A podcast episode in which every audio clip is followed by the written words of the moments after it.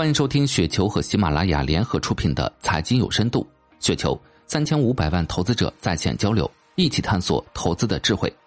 听众朋友们，大家好，我是主播费时。今天分享的内容叫《霍顿房屋对中国地产股的启示》，来自朱九。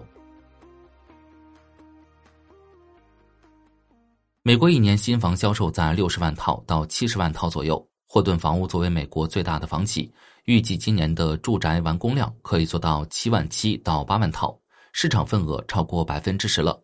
相比之下，国内的龙头房企还不到百分之四，在市占率上还有很大的空间。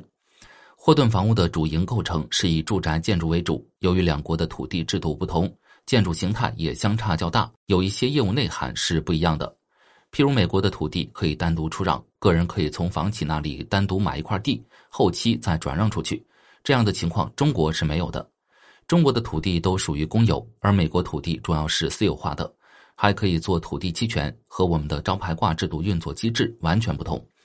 美国的地块也普遍较小，单个项目有些就几十套房子，和中国动辄数千甚至数万套的开发规模也是相差悬殊。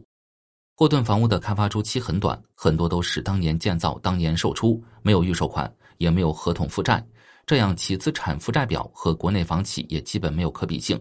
这是两国土地制度决定的，不存在优劣，只有国情差异。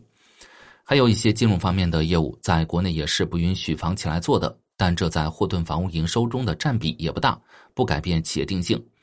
从霍顿房屋的股价走势上也可以看出，二零零七年那轮次贷危机中，该公司也是损失惨重，一度跌掉了百分之九十的市值。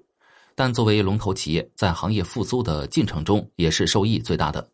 二零零九年开始，霍顿房屋的股价一路飙升，上涨十几倍，近日还创了历史新高。而同期美国楼市也并没有超越零五年的高点，这对当前的国内地产股有很强的可比性和参照性。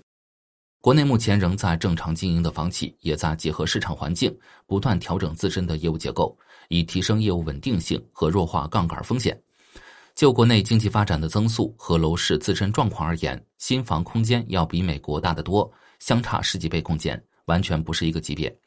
优秀房企的市场份额空间提升和毛利率修复，会是未来几年的核心主题。即便十八万亿短期无法再站上，霍顿房屋式的房企也一样可以出现。从经营和股价两个角度来看，这都并不遥远。在主营构成上，房屋销售占到百分之九十二点九六，对比例，物业租赁和金融服务为百分之三点六二和百分之二点二三。大家对霍顿房屋的业务结构可以一目了然，这就是一家以开发业务为绝对主导的房企，有直接参考性，不要被错误数据误导了。以上就是今天的全部内容，感谢您的收听。